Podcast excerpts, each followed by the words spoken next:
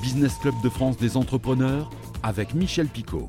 Bienvenue à quelques jours de Noël. Nous allons parler aujourd'hui d'illumination qui ne sont pas, contrairement aux idées reçues, grosses consommatrices d'électricité. Loin de là, c'est une question d'image. On en parle avec notre invité aujourd'hui, Didier Maroyer, qui est le président fondateur de Festilight. Mais tout de suite, l'actualité. Dans l'actualité, les cadeaux de Noël côté jouets, les licences pèsent plus de 24% des ventes. Les Pokémon ont toujours autant de succès. À noter que les briques sophistiquées de Lego ont retrouvé leur public. La provenance des produits a aussi son importance dans l'acte d'achat, ce qui pousse d'ailleurs les jouets français pour ce Noël. Enfin, note aussi une hausse des ventes de jouets d'occasion. La maison Beckham dans le Maine-et-Loire vient de lever 2,5 millions d'euros. L'entreprise compte déjà 20 boulangeries-pâtisseries pour un chiffre d'affaires de 15 millions d'euros avec 350 salariés. L'ambition est d'ouvrir 8 à 10 magasins chaque année pour atteindre les 50 emplacements dans les 5 ans. Nayo Technologies, le premier constructeur de robots agricoles et de désherbage, de cultures maraîchères et de vignes, vient de lever 32 millions d'euros pour développer sa présence à l'exportation et sa capacité de fabrication. L'entreprise toulousaine a déjà conçu 5 robots électriques de différentes tailles qui coupent l'herbe en binant le sol. Ils remplacent ainsi les désherbants. Et nous partons à Troyes dans l'Aube aujourd'hui pour rencontrer notre invité Didier Maroyer. Bonjour, merci d'avoir accepté notre invitation. Vous êtes le fondateur et président de Festilight. Festilight, spécialiste de l'illumination de Noël, mais pas que. Décrivez-nous en quelques mots ce que vous faites précisément. Alors effectivement, on a plusieurs métiers chez Festilight. Le, le principal et le plus connu, bien sûr, étant euh, le secteur des illuminations de Noël. Et nous sommes actuellement, bien sûr, en pleine saison. Euh, nous avons également une branche qui s'appelle Pixaro, avec laquelle nous travaillons sur euh, tous les produits euh, audiovisuels, c'est-à-dire les écrans LCD, écrans LED, écrans géants qu'on peut mettre dans les stades de football, par exemple. Et puis, nous avons une activité de visual merchandising avec laquelle nous travaillons avec les plus grands groupes français. On peut citer Vuitton, Dior, Chanel, etc., avec qui nous faisons des réalisations sur mesure de décoration de vitrines qui sont installés après fabrication par nos soins dans le monde entier. Alors Festilight a 25 ans, il n'a jamais cessé d'innover dans ce domaine. En 1998, par exemple, vous créez l'ampoule fusible, qui fait que lorsqu'une ampoule est défaillante sur une guirlande, eh bien c'est pas toute la guirlande qui s'éteint. Ça a révolutionné le marché, mine de rien. C'est ce qui nous a permis d'exister en fait, puisqu'on est arrivé dans un marché qui était plutôt saturé, qui était tenu par des, essentiellement par des Français d'ailleurs dans toute l'Europe. Et euh, il fallait vraiment que l'innovation euh, nous aide à, faire notre, notre place au soleil. Et grâce à cette euh, effectivement petite innovation qui paraissait anodine, mais qui révolutionnait vraiment le métier, ça nous a permis de prendre la place. Autre innovation qui a attiré notre attention, en 2005, vous vous mettez à l'éclairage LED, beaucoup moins consommatrice d'électricité. Déjà en 2005, vous vous êtes posé la question, ce qui me fait dire, pour faire taire cette rumeur que les illuminations de Noël sont de grosses consommatrices d'électricité, eh bien c'est faux.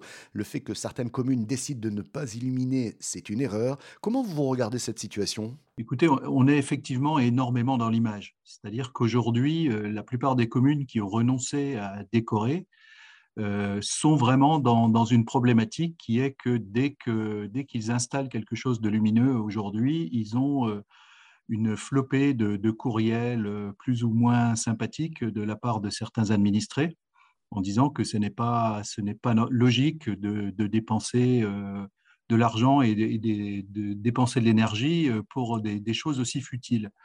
je ne suis pas du tout ce, ce raisonnement parce que on a vraiment besoin aujourd'hui de ces décorations, et je ne parle pas que pour ma société, je, parle en général, on est dans un milieu complètement anxiogène avec euh, autour de nous des catastrophes, des guerres, des, tas de choses qui plombent le moral aujourd'hui du public. Et aujourd'hui, on a vraiment besoin de, cette décoration de Noël pour apporter un peu de, joie, un peu de, lumière euh, auprès de, la totalité des, gens qui, qui sont aujourd'hui euh, frappés par tous ces problèmes.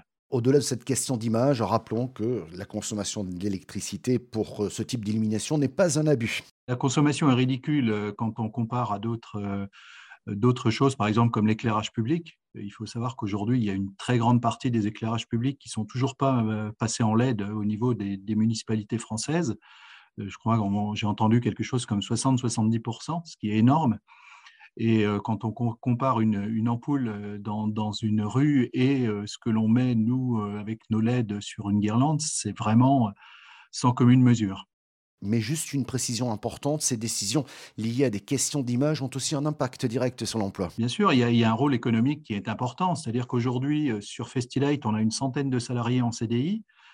On a une cinquantaine de salariés en, CDD et en intérim qui viennent nous donner la main en fait sur la période la plus, la plus intense qui est la période actuelle. Mais au-delà de ça, on a des centaines et des centaines d'installateurs qui travaillent pour nous sur l'ensemble de la France et en Europe et qui sont aujourd'hui ben, dans une situation assez compliquée puisque en fait beaucoup d'installations ne se font pas ou ont été différées en raison encore une fois de, cette, de ce problème avant tout d'image. Allez, revenons à Festilite qui a 25 ans cette année. Malgré ce que l'on vient de dire, eh bien, cette année a été importante pour vous avec des investissements et des nouveautés. Alors effectivement, on, est dans une phase de, changement complet, de métier.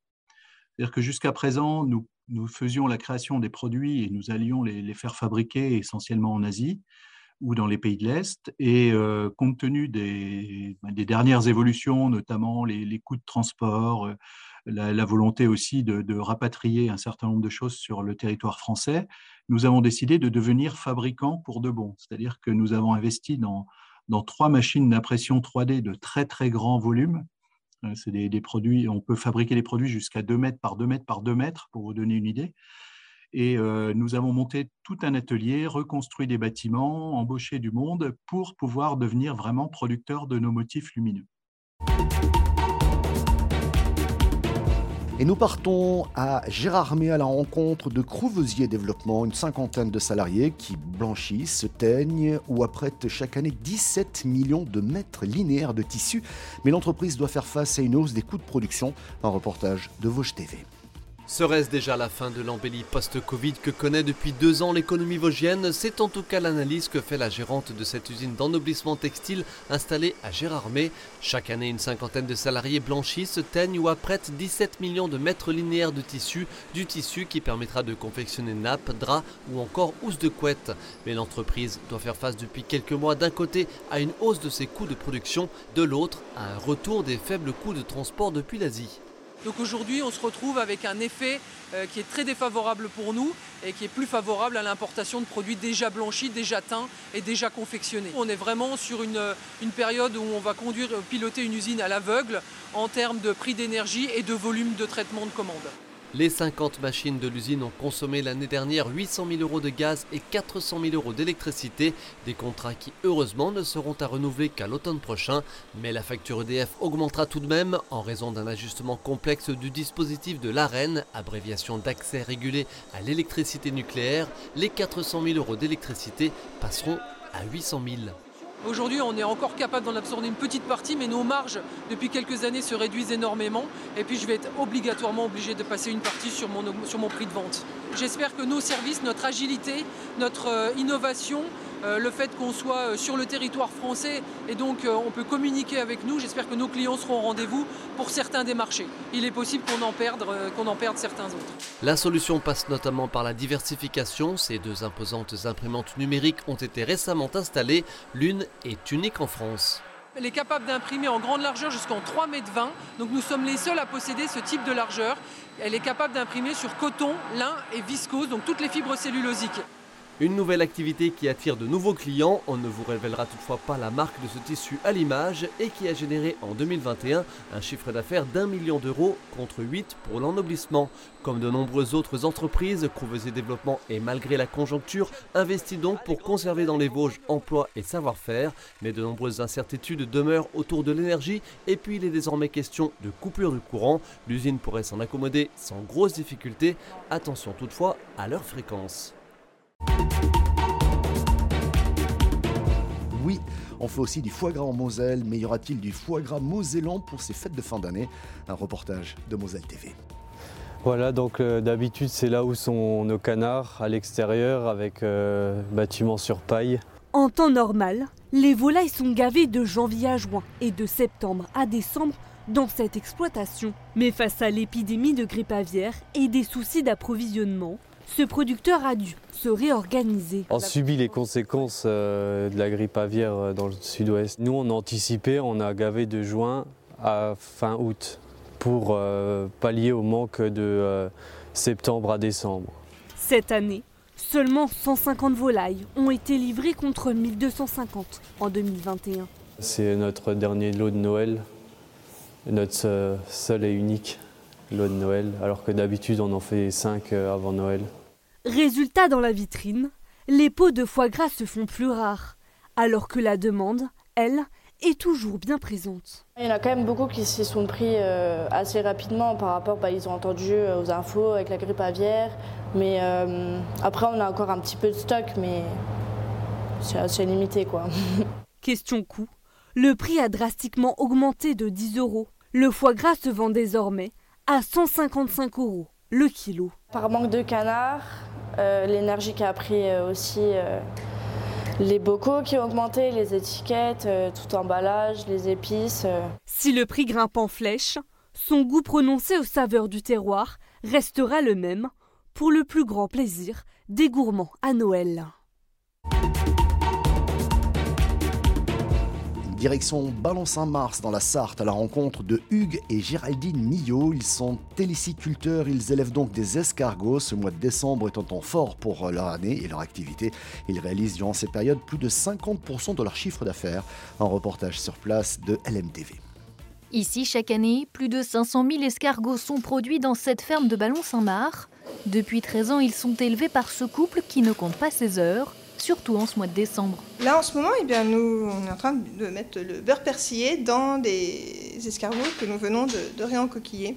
Donc la belle opération, c'est vraiment ce qui nous occupe le, plus d'heures dans la journée euh, ces temps-ci, enfin jusqu'à, jusqu'au réveillon hein, du 31. Dans l'esprit du français, les escargots, c'est à Noël et au beurre persillé. Le mois de décembre, euh, c'est 50% des chiffres d'affaires à Noël. Il ne faut pas se rater.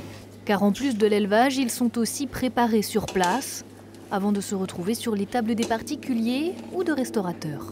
Initialement, on était principalement euh, axé sur la Sarthe. Euh, aujourd'hui, on fait partie du, Collège culinaire. On est membre du Collège culinaire de France, donc c'est un groupement de, producteurs et de restaurateurs en France entière. Et avec Chronofresh, le réseau Chronopost en produits frais, ça nous permet de, faire des expéditions euh, en toute France. Chaque année, environ 6 à 7 tonnes de gastéropodes sont vendues. Pendant le mois de décembre, 6 000 à 7 000 douzaines d'escargots du Maine sortent de leur cuisine pour venir remplir les tables des fêtes. Au nom de toute l'équipe du Business Club de France des entrepreneurs, nous vous souhaitons de belles fêtes de fin d'année. Merci à toutes les télévisions locales partenaires et aux radios également qui diffusent ce programme, sans oublier les auditeurs du podcast audio de cette émission. Merci de votre fidélité. Nous revenons la semaine prochaine.